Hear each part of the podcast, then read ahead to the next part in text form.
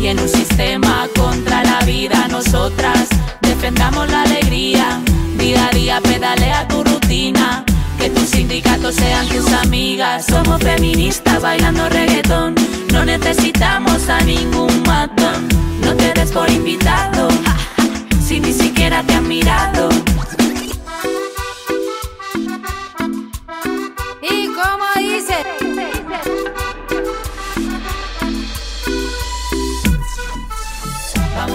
Bienvenidos a un nuevo episodio de Panes Rosas en, en nuestra onda podcast. ¿Cómo están chicas? Estoy con unas compañeras. Hola, ¿qué tal, Fernanda? Karina, Sariana, la negra, ¿cómo están? Bien, bien. Bárbaro. Bien. Hoy el tema que nos compete, que nos trae acá, es la look. Vamos sobradas de inspiración. En plena guerra, canciones de amor. Construyendo siempre Sabemos todos y todas que el 27 vamos a votar un referéndum que es por los 135 artículos eh, para derogarla o, no la, ley de urgente consideración. Nosotras venimos desde Panes Rosa tomando una postura que es contra toda la LUC, pero esto ya está pronto, tenemos que votar por 135 nada más. Así que ustedes nos van a contar eh, por qué mm, esta postura contra toda la LUC. Bueno, nosotras como Pan y Rosa siempre tuvimos una postura contra toda la luz, o sea, contra el conjunto del articulado. ¿Por qué? Porque siempre la vimos como que fue un proyecto que lanzó el gobierno eh, para poder eh, acompañar todo un plan económico, político y social este, de gobierno. Eh, nosotras siempre estuvimos contra toda la luz porque lo consideramos como que es un instrumento que tiene el gobierno eh, para poder aplicar todos los planes neoliberales y ajustadores que viene aplicando. Eh, entonces, eh, y, y obviamente que todos esos planes no cierran sin represión.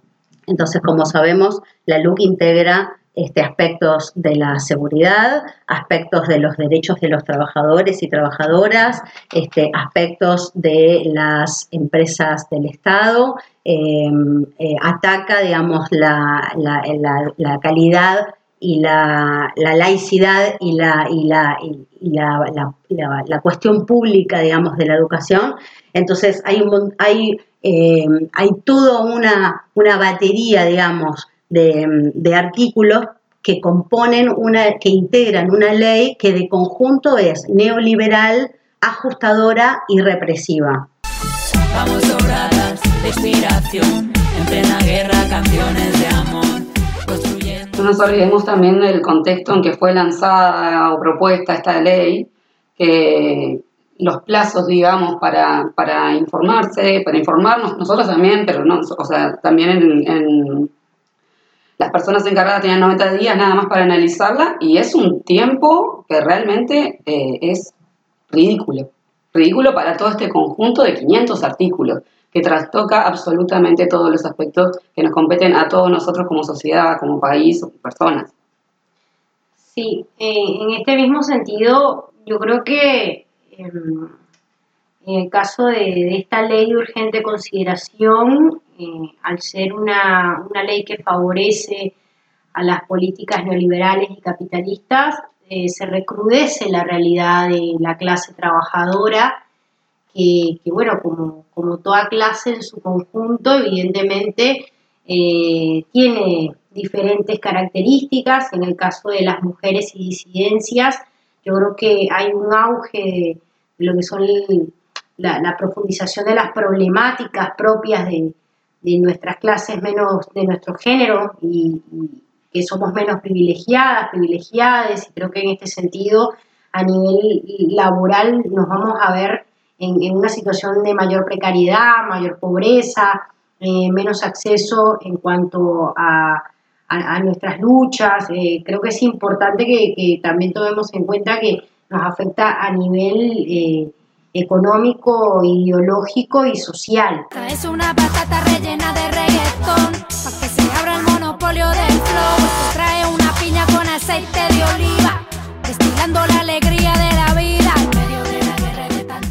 Sí, además hay, hay nosotras tuvimos una, una postura contra toda la LUC porque los 135 artículos no incluyen varios aspectos eh, que para nosotras este, son nefastos también, como por ejemplo los intentos de avanzar con una reforma previsional que es acordada por todos los bloques políticos este, y que mm, aumenta la edad jubilatoria, este, sigue continuando el negocio de la SAFAP. Entonces, esa es una de las cosas que no entran dentro de los 135 artículos. También eh, tomamos en cuenta otro, de los, como a modo de ejemplo, otro de los artículos que queda por fuera de los 135 del referéndum que está ahora, eh, policías militares perdón, retirados que tienen derecho a aportación de armas. Y nos parece prudente traer el ejemplo que conocemos todas y todos del caso de Plef, que fue asesinado por un, por un militar justamente retirado que tenía un arma en su casa y que el señor consideró que por su apariencia, la famosa apariencia delictiva, tenía derecho a quitarle la vida a una persona. Y esto es muy grave y es peligroso y es necesario que lo pongamos sobre la mesa y lo discutamos. Sí, el gatillo fácil siempre estuvo, ¿no? Hace poco pasó lo de Maldonado también, si quieren ahí contar un poquitito lo de Maldonado.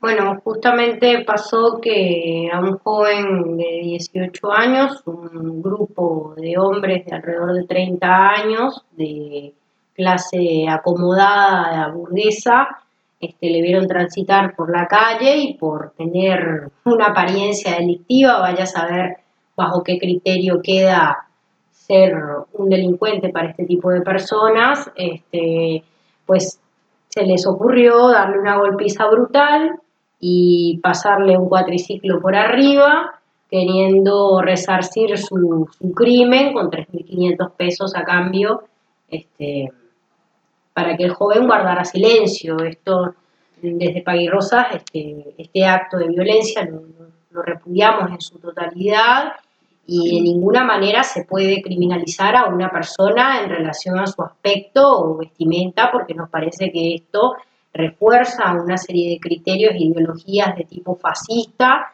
desde el lugar de los jerarcas del Estado hacia toda la población. Es un caso que igualmente estuvo más visibilizado porque fue Maldonado, Punta del Este, pero esto pasa todos los días en las villas y los barrios periféricos de Montevideo. Ahora, bueno, ya están los 135 artículos para derogar, no nos queda otra, o sea, no vamos por toda la luz. ¿Qué piensan ustedes? Bueno, la campaña oficial este, también tenemos que decir que la vemos como bastante moderada. Cuando decimos la campaña oficial es el conjunto de los sectores sociales y partidos políticos que están impulsando este, la, campaña por el sí por, eh, de derogar estos 135 artículos.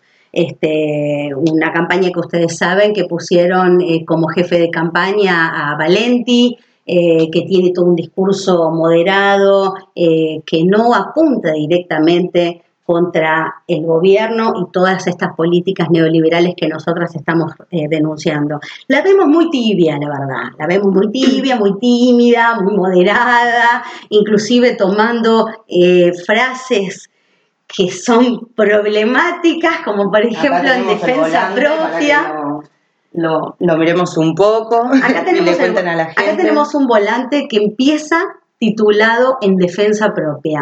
A nosotros nos gustaría que dijera por lo menos en defensa colectiva, es decir, no pensar que uno tiene que salvarse de forma individual eh, cuando en realidad hay un montón de gente que vos te salvás y que los sectores más vulnerables quedan, quedan, quedan, quedan y van, y van criminalizándose.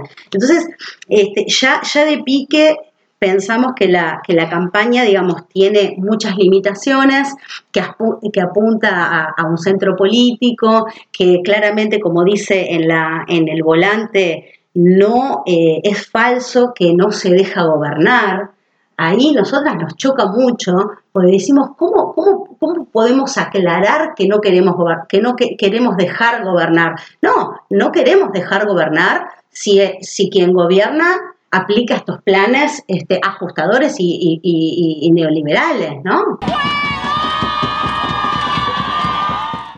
Y que también este, esta campaña em, de, por los 135 artículos me parece que no está a la altura del ataque está haciendo el gobierno de manera sistemática eh, hacia el aumento de la pobreza, hacia la desocupación, hacia la precariedad, este, lo que tiene que ver con, el recorte en los sectores más sensibles, este, con las políticas públicas, ni que hablar, un desastre total en relación a la salud, en relación a la educación, o sea, esta campaña, como, como decía Cari, es una, una tibieza total, creo que eh, estamos en un momento social muy importante donde no podemos apuntar a negociar con nuestros explotadores y nuestros opresores. de Pan y Rosas me parece sumamente importante también, eh, y parte del podcast es por esto. Eh, vamos a acompañar la campaña de los 135, sí, pero desde la postura que tuvimos siempre, invitando también a la gente, a las mujeres, a todas las, personas que nos atraviesan concretamente este asunto, a que cuestionen, a que no dejemos pasar esta aberración o que nos atropella a todos con esta postura tan tibia como venimos diciendo. Realmente esta campaña no está a la altura en relación al golpe que significa el conjunto de la LUC. Sí, convengamos que la LUC no es solamente lo, que nos prima, digamos, las demandas, las luchas de todos los sectores, ¿no? Este gobierno desde que empezó eh, está haciendo, poniendo más policías en la calle de Montevideo, que antes no pasaba, con la ayuda de la emergencia sanitaria también está toda la represión a, las aglomeraciones, entre comillas, cuando en otros lados no pasa, ¿no? O sea, en esos sectores no pasa. No, que no nos sorprende tampoco, o sea, aclaremos eso también. No es que es el, tema de la luz como ley, como atropello, no es algo que nos sorprenda porque sí, de la mano de este gobierno no nos esperábamos. Es el programa, es el programa Lo que nos sucede es lo que sí esperamos es la reacción de la gente. ¿Por qué creen ustedes, Panel Rosa, de que se fue por los 135 artículos y no por los 500, no por la totalidad de la, de la derogación de esta ley? Bueno, eh, recordemos, hagamos un poquitito de historia, ¿no?